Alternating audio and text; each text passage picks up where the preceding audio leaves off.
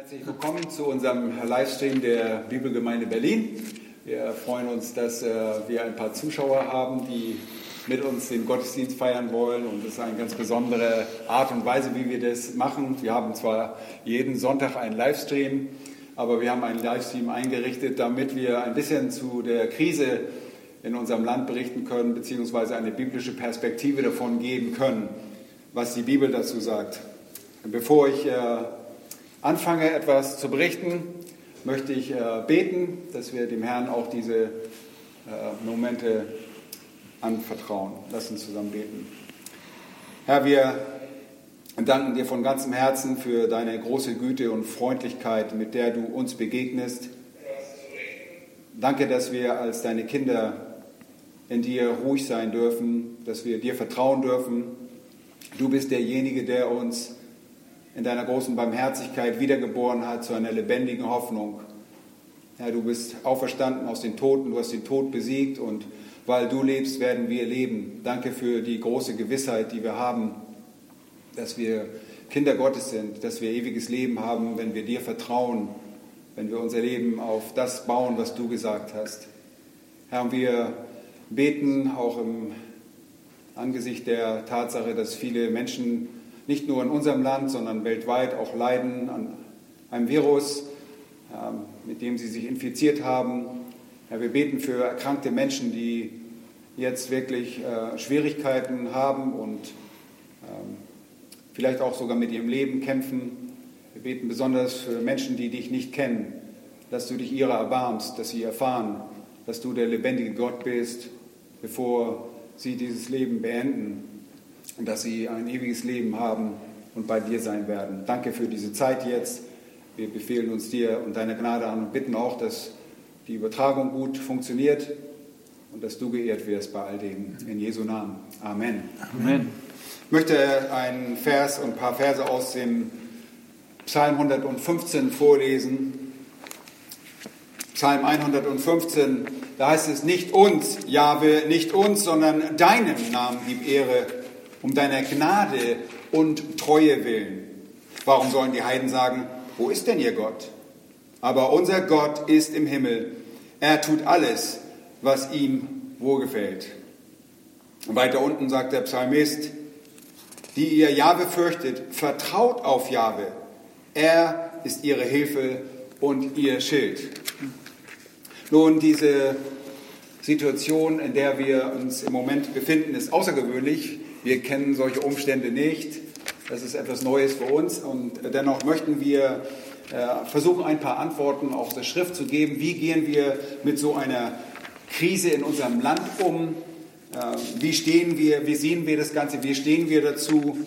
Ähm, sollen wir das als ein Gericht ansehen oder sollen wir das als eine Chance ansehen? Nun, wir sind gleich von vornherein gesagt keine Virologen, wir sind keine Mediziner. Wir sind Theologen und wir haben alle Masterabschlüsse und wir lieben den lebendigen Gott. Das äh, unterscheidet uns von anderen Leuten, die jetzt mit äh, den Kranken zu tun haben. Aber wir möchten von der biblischen Perspektive sprechen und sagen, wie Gott die ganze, wie die ganzen Dinge von Gott aus zu betrachten sind.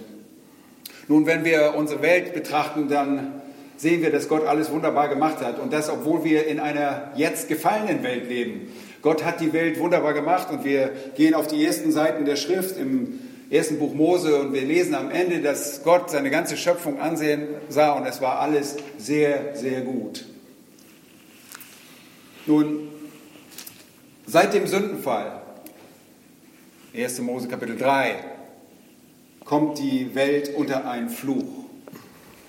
Das Leben ist nicht mehr, wie es zuvor war. Es lief nicht alles reibungslos. Es gab einen tatsächlichen Fluch. Gott verfluchte den Erdboden.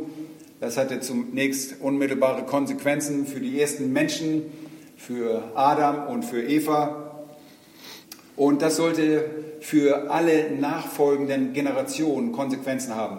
Nicht nur im physisch-materiellen Bereich, sondern auch im geistlichen Bereich.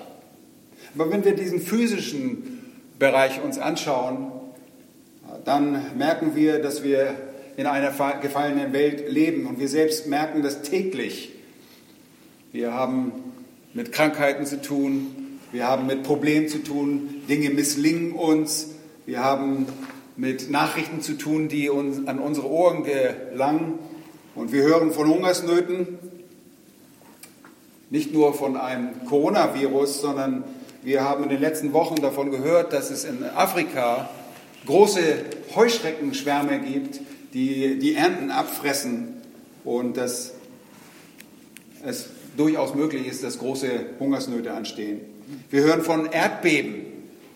Erdbeben geschehen immer wieder auf der Welt. Nun, wir sind nicht in diesem Epizentrum, wir sind nicht im Visier bei Erdbeben, aber jetzt erreicht uns eine Krise und wir sind genauso Teil dieses Fluches, der über die Erde gekommen ist. Es gibt Vulkanausbrüche, es gibt Fluten, es gibt ein Altern. Wir merken, dass wir älter sind und der Sünde Lohn, sagt die Bibel, und durch den Sündenfall muss der Mensch sterben, physisch sterben. Nun, viele Leute sind äh, sehr aufgeregt darüber und denken, dies ist die Endzeit, jetzt ist das Ende gekommen. Ähm, wir erleben eine weltweite Katastrophe, eine, eine Krise und jetzt ist es soweit gekommen und wir lesen in der, in der Bibel auch im Matthäusevangelium, in der Ölbergrede Jesu, weist er darauf hin, dass es zum Ende äh, Kriegsgeschrei geben wird, dass es Seuchen geben wird. Und viele Leute, jetzt ist es soweit. Nun, ich kann euch ein bisschen beruhigen. Wir leben schon lange in der letzten Zeit. Seit dem ersten Kommen Jesu bis zum zweiten Kommen leben wir in der letzten Zeit. Aber diese Ereignisse, die jetzt geschehen, weltweit und wiederholt und immer wieder, übrigens äh, habe ich in meinem Leben schon eine weitere Krise mitbekommen, das war die so, sogenannte Hongkong-Grippe in den 68er Jahren bis 1970. Damals war ich ein kleiner Bengel, ich habe nicht so viel damit bekommen, aber es sind auch 30.000 Menschen in Deutschland daran gestorben. Äh, einige erinnern sich, dass es äh, nach dem Weltkrieg gleich eine äh, Grippe gab, eine, die spanische Grippe, die mehr Todesopfer forderte als der Erste Weltkrieg überhaupt. Zwischen 25 bis 50 Millionen, einige schätzen sogar bis 100 Millionen Menschen starben an dieser Grippe. Nun, dies sind Folgeerscheinungen einer gefallenen Welt, in einer gefallenen Welt. Und die Frage ist nur, warum trifft es auch uns? Warum sind wir nicht ausgenommen? Wie sollen wir das sehen? Ist es eine Frage des Gerichts an uns, dass es jetzt auch nach Deutschland gekommen ist und sind die Deutschen so schlimme Sünder und naja, ist die Welt jetzt so schlimm geworden, dass endlich ein Gericht über diese Welt kommen muss? Wie sollen wir das einordnen? Was ist, wenn ein Christ und wir sind als Christen nicht ausgenommen. Das beschäftigte schon unseren äh, König Salomo im Buch der Prediger, dass er sagte, allen trifft allen dasselbe. Kapitel 8 und 9 können wir das lesen. Es ist eine, das Elend, das allen dasselbe, auf das alle dasselbe zutrifft.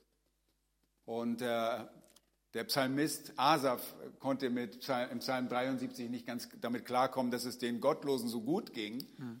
Er ist nahezu daran verzweifelt. Und jetzt trifft uns auch noch eine Krise und sollte das Christen treffen. Wieso denn das? Nun, es gibt ein paar Menschen, die hängen ein Wohlstandsevangelium an und die glauben, uns muss es immer wohlgehen, wir müssen besonders gesegnet sein, wir müssen persönlichen Erfolg haben. Aber das ist nicht biblisch. Wir sind mitten in dieser verfluchten Welt und wir sind auch nicht davon ausgenommen, dass wir krank werden, dass wir alt werden und dass wir auch sterben. Der Mensch ist zum Sterben bestimmt, zumindest physisch. Mhm. Der Sündelohn ist der Tod. Und wir wissen, das ist nicht nur der physische Tod, sondern auch der geistliche Tod, aber wir sterben. Und das ist eine der Konsequenzen des Sündenfalls. Und die Frage ist, wie ordnen wir das jetzt ein? Und verschiedene Leute sagen, ja, wir sind tatsächlich schlimme Sünder gewesen. Und es gibt eine Geschichte oder ein, zwei Geschichten im Lukas-Evangelium und ich habe Daniel gefragt, ob er kurz da mal Stellung dazu nimmt. Im Lukas-Evangelium gibt es äh, zwei Begebenheiten, wo auch die Frage sich stellt, weil zwei Gruppen von Menschen umgekommen sind. Waren das größere Sünde, waren das schlimmere Sünde? Daniel, kannst du da kurz mal Zustellung nehmen? Ja, gerne. Also das betrifft das äh, Lukas-Evangelium Kapitel 13 und dort sehen wir, dass es auch zur Zeit Jesu Tragödien gab und von zwei Tragödien lesen wir hier. Vers 1. Es waren aber zur selben Zeit etliche eingetroffen, die ihm, also Jesus, von den Galiläern berichteten, mit deren Blut Pilatus mit ihren Opfern vermischt hatte. Also etwas Furchtbares. Diese Menschen haben in Jerusalem geopfert und dann wurden sie abgeschlachtet, buchstäblich von Pilatus und starben einen furchtbaren Tod. Vielleicht könnte man das heutzutage vergleichen mit einem, mit einem Anschlag, der einen auf einmal unverhofft trifft. Was sagt Jesus dazu? Nun, Jesus sagt in Vers 2, und Jesus antwortete und sprach zu ihnen, meint ihr, dass diese Galiläer größere Sünder gewesen sind als alle anderen Galiläer, weil sie so etwas erlitten haben? Nein, sage ich euch, sondern wenn ihr nicht Buße tut, werdet ihr alle auch so umkommen. Oder jene 18, auf die der Turm in Seloa fiel und sie erschlug. Meint ihr, dass diese schuldiger gewesen sind als alle anderen Leute, die in Jerusalem wohnen? Nein, sage ich euch, sondern wenn ihr nicht Buße tut, so werdet ihr alle auch so umkommen. Nun, hier ist noch eine zweite Begebenheit in Vers 4, dass ein Turm an der Südseite Jerusalems umfiel und Menschen unverhofft, unvorbereitet in den Tod riss. Aber wir sehen dieses, diesen Refrain, diese Wiederholung, dass der Herr sagt, wenn ihr nicht Buße tut, dann werdet ihr genauso umkommen. Nicht vielleicht auf diese tragische Weise, aber ihr werdet auch sterben und dann zählt, seid ihr mit Gott versöhnt. Und Gott hat die Tür aufgemacht. Er hat seinen Sohn gesandt als, ein, als den einzigen Weg, wie wir versöhnt werden können. Und er sagt, tut Buße. Tut Buße und glaubt an das Evangelium. Und, und daran will er die Menschen erinnern. Und deswegen sollen auch Tragödien ein, ein Weckruf sein, dass solche, die noch leben, dass sie diese Chance nicht verpassen, umzukehren zu dem Herrn. Genau. Ja, vielen Dank. Äh, das zeigt sehr deutlich auf, dass wir uns nicht nur auf die physische äh, Seite des Fluches konzentrieren sollen. Wir können alle über die Katastrophen und die physischen Folgen reden, dass wir sterben, aber dass wir auch die geistlichen Folgen äh, beachten müssen. Die geistliche Folge der Sünde ist der geistliche Tod, das Getrenntsein von Gott. Und der Mensch muss in seiner Beziehung zu Gott wiederhergestellt werden. Das ist das viel größere Problem als eine, ein Coronavirus, das jetzt äh, grassiert äh, und das die Welt bedroht. Das größere Problem und das tragischere Problem ist das geistliche Problem, dass der Mensch und jeder Mensch mit der Sünde infiziert ist seit Geburt an. Es ist wichtig, dass wir eine Beziehung zu Gott bekommen. Und trotzdem trifft ja auch eine, ein Virus ein, ein Kind Gottes und wir sind mittendrin. Es ist nicht so, dass Gott gesagt hat, ich schaffe eine Welt, ich verfluche sie und dann überlasse ich die Welt sich selbst, sondern Gott ist derjenige, der eine ständige, eine fortwährende Beziehung zu seiner Schöpfung unterhält. Ja, wir glauben nicht an den Deismus. Der Deismus belehrt, äh, lehrt, dass Gott die Welt schuf und sie dann sich selbst überließ. Und Gott sagt, naja, mal sehen, was daraus passiert. Und Pech gehabt, jetzt werdet ihr alle krank, sondern wir glauben daran, dass Gott eine ständige Beziehung zu seiner Schöpfung unterhält. Das geht sehr deutlich aus der Schrift hervor. Und dass er mit geschaffenen Dingen in jeder Handlung zusammenwirkt, indem er ihre charakteristischen Eigenschaften und Merkmale so handeln lässt, wie sie es tun.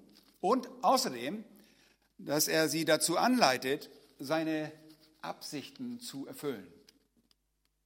Eine Krise wie diese gebraucht Gott, um seine Absichten zu erfüllen. Und eine der wunderbaren Eigenschaften dabei oder äh, Ergebnisse dabei sind, Menschen beginnen sich zu fürchten. Und ich denke, dass es eine gute Furcht ist, weil sie sollten sich fürchten, ohne Gott zu sterben. Eine Furcht ist etwas Gutes, das hervorgerufen wird, und sie sollten nach Gott fragen. Das größte Elend ist nicht nur zu sterben, wir werden alle sterben, sondern ohne Gott zu sterben. Und der einzige Weg, um mit Gott ins Reine zu kommen, ist, ihm zu glauben und seinem Lösungs-, Erlösungsplan zu folgen. Und darüber wird Daniel auch später noch sprechen in der Predigt, die nachher folgen wird. Aber wir müssen Gott glauben. Der Schreiber des Hebräerbriefes sagt in Kapitel 11, dass es unmöglich ist, Gott zu gefallen, wenn wir nicht glauben.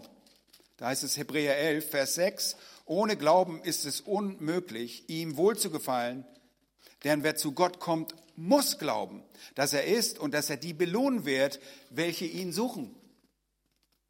Nun, wenn wir sagen, als Kinder Gottes kriegen wir auch einen Virus, wir werden infiziert, wir sterben. Tja, uns geht es genauso wie den Gottlosen. Wir fahren alle dahin und sind alle tot.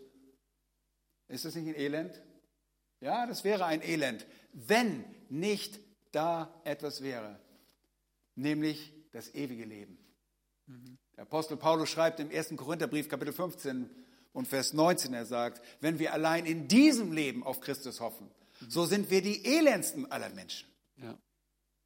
Und es mag uns etwas treffen, aber wir haben durch den Glauben an sein Wort, an das Erlösungswerk Jesu Christi ewiges Leben. Amen. Und deshalb ist diese Krise auch eine Gnade Gottes, dass der Mensch wieder nochmal fragen darf, dass er nicht augenblicklich ausgelöscht wurde, ist Gottes Treue. Und ich habe damit begonnen, aus Psalm 115 zu lesen, und da wurde die Treue Gottes hervorgehoben, seine Güte. Gott hätte den Menschen von Anfang an, hätte uns alle auslöschen können und es wäre absolut gerechtfertigt gewesen. Aber in seiner Treue und Güte, Güte lässt er Menschen leben und warnt sie durch Krankheiten, dass man sich ihm zuwendet. Und das ist etwas, was wir, ähm, worauf wir hinweisen möchten, dass wir uns auch als Kinder Gottes nicht fürchten. Und Sam möchte dazu auch äh, gleich noch etwas sagen. Ich weiß nicht, ob du als zweites kommst und äh, kurz erklärst, warum wir diesen Livestream machen. Äh. Ja, ich kann es noch kurz erklären. Ähm, die Frage ist, warum wir jetzt unsere Versammlung hier erst einmal ausgesetzt haben. Nun, äh, wie schon auch erwähnt, die Schrift gebietet uns, dass wir Regierung, Regierungen mit Respekt ähm, begegnen und uns unterordnen. Nun, vor dem gestrigen Senatsbeschluss äh, kamen wir ja schon als Älteste im, am Donnerstag überein, dass wir die Veranstaltung bis auf weiteres aussetzen. Damals gab es noch nicht diesen Beschluss, dass wir das machen müssen, aber wir folgten dabei einfach einer Empfehlung der Bundesregierung, weil wir das unterstützen wollten und vorbeugend handeln wollten, dass sich diese Ansteckung äh, nicht noch schneller verbreitet, dass wir das entschleunigen, dass wir da mithelfen. Und gestern wurde dann der, durch den Senatsbeschluss äh, ja auch untersagt, dass Veranstaltungen über oder ab 50 Personen stattfinden. Und für kleinere Veranstaltungen muss man eine Anwesenheitsliste führen. Uns ist es zwar ein wichtiges Prinzip, dass wir nach Möglichkeit Gottesdienste nicht ausfallen lassen, aber wir wollen in dieser Situation nicht um jeden Preis eine Gottesdienstveranstaltung. Wir haben auch die Möglichkeit, das über das Internet zu machen.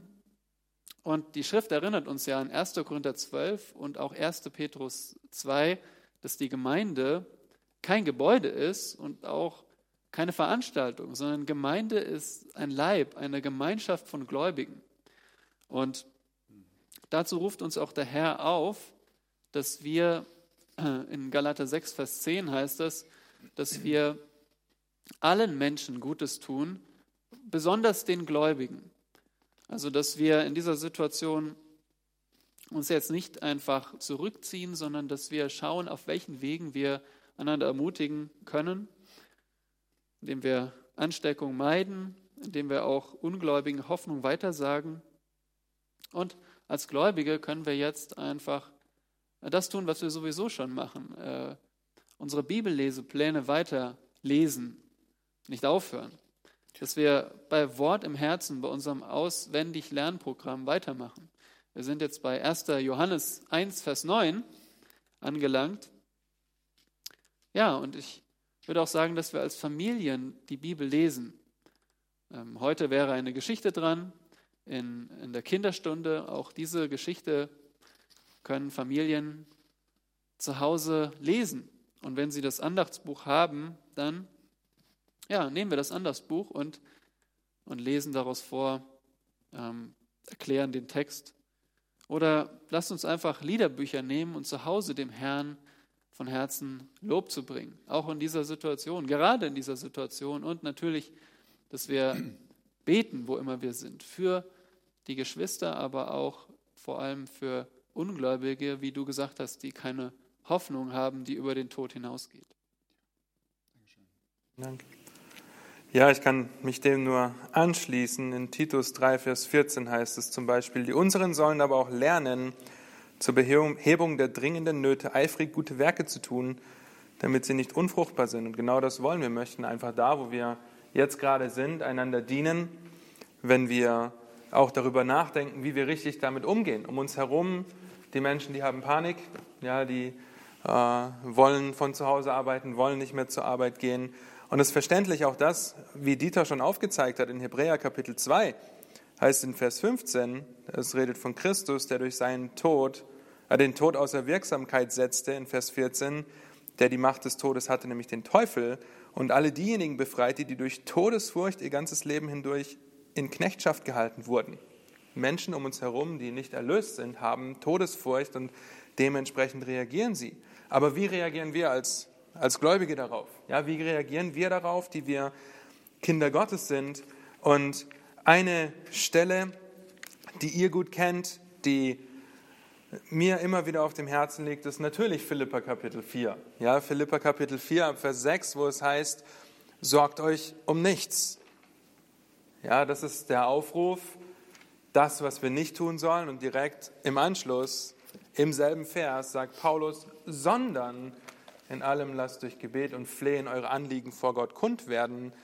Und der Friede Gottes, der allen Verstand übersteigt, wird eure Gedanken und eure Herzen bewahren in Christus Jesus. Das heißt, wir wollen in dieser Situation zu Christus fliehen, zu Christus kommen, auf Christus blicken, unser Anliegen auf ihn werfen, selbst wenn wir uns Gedanken machen, wie wir auf die ganzen Informationen reagieren, die uns auf uns einfluten von allen möglichen Seiten, dass wir dabei nicht vergessen, dass wir jemanden haben, der alles unter seiner Kontrolle hat, selbst wenn uns die Kontrolle entgleitet, selbst wenn wir nicht wissen, ob es Geschwister aus unserer Gemeinde, äh, ob Geschwister aus unserer Gemeinde krank werden. Ja, wir dürfen wissen, dass wir unsere Sorgen auf den Herrn werfen dürfen. 1. Petrus Kapitel 5 heißt es, alle eure Sorgen werft auf ihn, denn er sorgt für uns. Ja, er sorgt für euch, schreibt Petrus.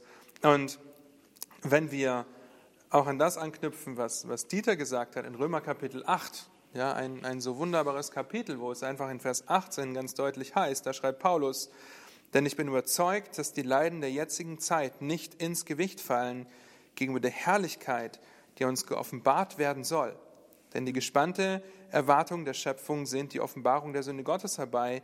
Und dann ein bisschen weiter unten in Vers 22, denn wir wissen, dass die ganze Schöpfung mitseufzt und mit in den Wehen liegt. Bis jetzt, wir erwarten die Wiederkunft des Herrn. Wir erwarten jetzt nicht, wir gucken jetzt nicht auf das Coronavirus, sondern wir gucken auf Christus. Ja, wir schauen nicht auf die Krise, sondern auf die Herrlichkeit, die uns erwartet. Und darauf arbeiten wir hin. Und wenn wir weiterlesen in Römer Kapitel 8 ab Vers 28, diese ermutigenden Verse, dass wir wissen, Vers 28, dass denen, die Gott lieben, alle Dinge zum Besten dienen. Und da gehört auch eine Pandemie dazu, wie wir sie gerade erleben.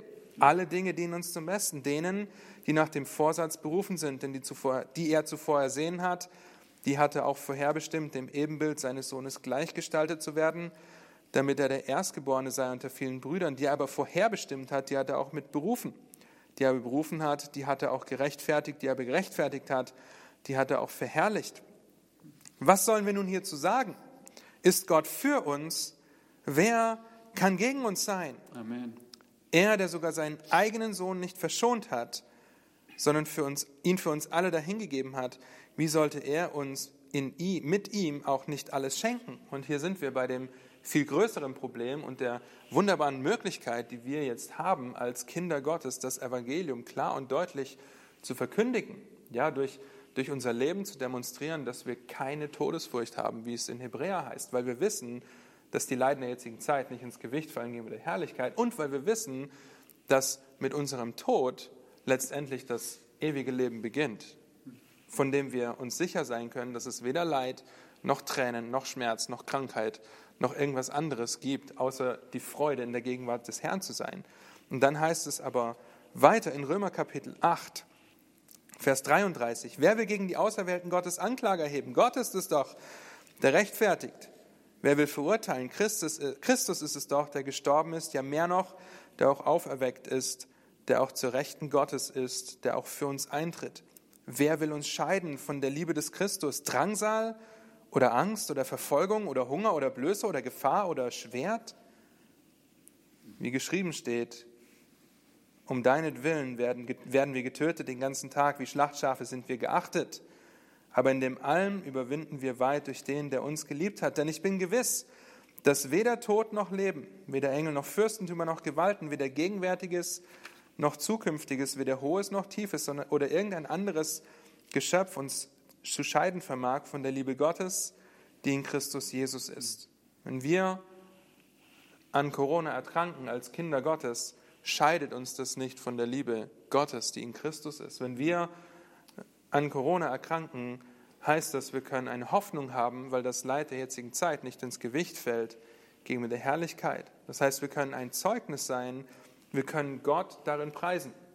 Ja, auch wenn wir zurückdenken an Philippa Kapitel 4, Paulus sitzt im Gefängnis. Wenn wir Apostelgeschichte 16 denken, Paulus sitzt im Gefängnis und singt. Ja, und so können wir auch in dieser Zeit auf Christus blicken. Ja, der für uns gestorben, für uns auferstanden ist und wir wissen dürfen, dass selbst diese Krise nicht ins Gewicht fällt gegenüber dem, was uns erwartet in der Ewigkeit. Und so lasst uns einfach Zeugnis sein, Zeugnis geben, lasst uns, wie Daniel schon gesagt hat, die Lasten der anderen mittragen, ja, auch der Hausgenossen des Glaubens. Ähm, lasst uns Römer 12 zur Anwendung bringen, ja, an unserer Nachbarschaft, dass wir einfach schauen, wo wir dem anderen mit dem Evangelium und durch das neue Leben, das Gott uns gegeben hat, dienen können. Und ja. Sehr gut. Äh, vielleicht noch ganz kurz ein paar Ratschläge, die wir geben wollen. Ähm, ja, nimmt die Sorgen der Menschen ernst. Wir wollen es auch nicht irgendwie wegradieren und sagen, das ist doch völlig unwichtig. Das sind ernste Probleme. Wir glauben das auch. Äh, aber wir wollen versuchen, einfach den Blick auch darauf zu richten, was wirklich von größter Bedeutung ist. Und das ist das geistliche Leben, das ist das Leben der Leute, die Gott nicht kennen, äh, dass es in Ordnung gebracht wird, dass wir sie zur Buße aufrufen.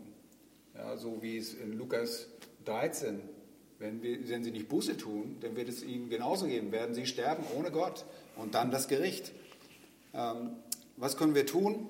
Wir können Menschen, du hast es gesagt, wir können Menschen helfen, wir können sie trösten, wir können sie ermutigen, ähm, wir können sie besuchen.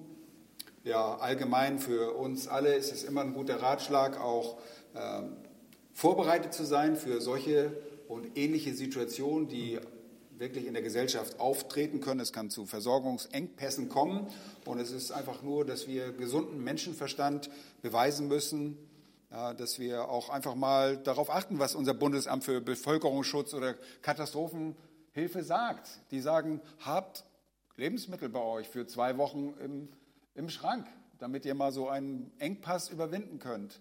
Oder äh, dass ihr nicht da in Schwierigkeiten kommt, wenn es auf einmal heißt, es gibt ein Ausgangsverbot. Ja, dann werden wir sicherlich auch Nachbarn haben, die uns helfen, aber es ist einfach nur gesunder Menschenverstand, da Fürsorge zu treffen. Und alles andere wisst ihr schon, was für physische Maßnahmen getroffen werden sollen, dass wir, wie wir niesen und wie wir uns begrüßen und äh, so weiter und so fort, Hände waschen. Ja, lasst uns darauf einfach Acht geben und das nicht minimieren und, oder äh, vernachlässigen und gleichzeitig einfach beten. Lasst uns beten, dass Gott diese Zeit gebraucht. Äh, unsere Zuhörer sind, äh, ihr seid gläubige Leute, äh, unsere Gemeinde hört zu und ein paar andere Leute haben sich zugeschaltet. Was können wir tun? Wir können diese Zeit ausnutzen. Lasst uns diese Zeit wirklich ausnutzen und auf Menschen zugehen, mit Sicherheitsabstand, äh, dass wir ihnen das Evangelium von Jesus Christus sagen und ihnen einfach unsere Hoffnung sagen, dass wir nicht uns fürchten vor dem, was der physische Tod mit sich bringt, sondern dass wir den lebendigen Gott kennen. Ganz kurz, wir möchten nicht ähm, in die allgemeine Panik mit einsteigen. Ja, das heißt, ähm, wenn ihr Menschen um euch herum habt, die panisch sind, dann verkündigt ihnen das Evangelium. Aber nehmt die Sache auch ernst, wenn ihr denkt, okay, mich betrifft das nicht, dass wir einfach auch dem folgen, was die Regierung vorschlägt. Ähm, und zudem vielleicht auch einfach der Hinweis, dass man sich bei den offiziellen Medienkanälen, Flüssen vielleicht informieren sollte und nicht alle Nachrichten schauen sollte, sondern Robert Koch Institut, Bundesministerium für Gesundheit, einfach die WHO, einfach die wirklich offiziellen Kanäle, die jetzt nicht eine große Story da außen rumspinnen, wo man wirklich in Sorgen fallen kann, sondern nutzt einfach die offiziellen Möglichkeiten, die die Bundesregierung zur Verfügung stellt. Ähm, genau, aber werft eure Sorgen auf den Herrn und er sorgt für euch. Hast du noch was? Daniel? Amen. Gut. Amen.